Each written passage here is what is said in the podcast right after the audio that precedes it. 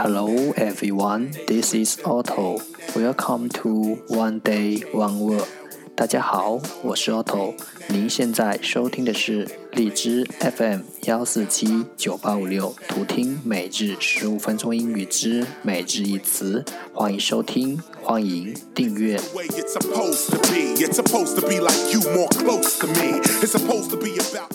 微信公众号 Otto Everyday O T T O E V E R Y D A Y，请添加，让学习英语融入生活，在途中遇见未知的自己。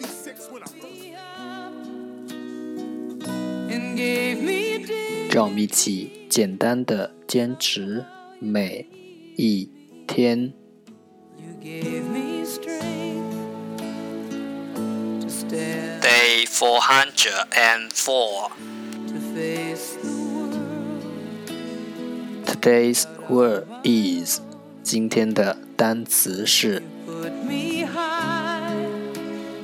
slight, slight, s l i g h t, slight，形容词，稍微的。Let's take a look at its example.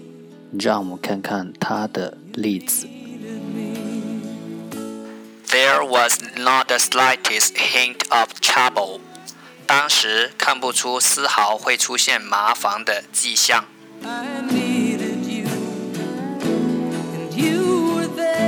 Let's take a look at its English explanation. 让我们看看它的英文解释。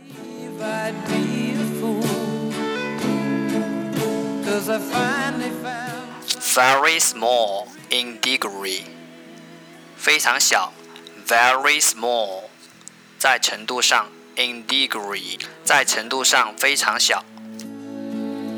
when it was cold, when I was lost, you took me home. Let's take a look at its example again. 让我们再看看它的例子。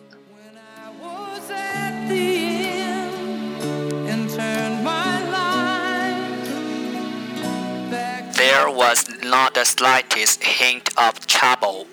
当时看不出丝毫会出现麻烦的迹象。 to stand alone again, to face the Slight, slight，形容词，稍微的。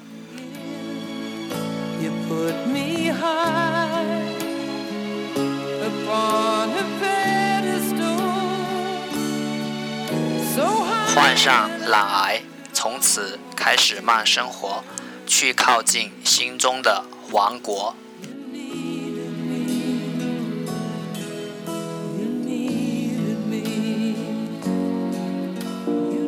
That's all for today。这就是今天的每日一词。如果你喜欢我们的节目，请为我和那些愿意坚持的人点赞。会和我一起用手机学英语，一起进步。See you next time，再见。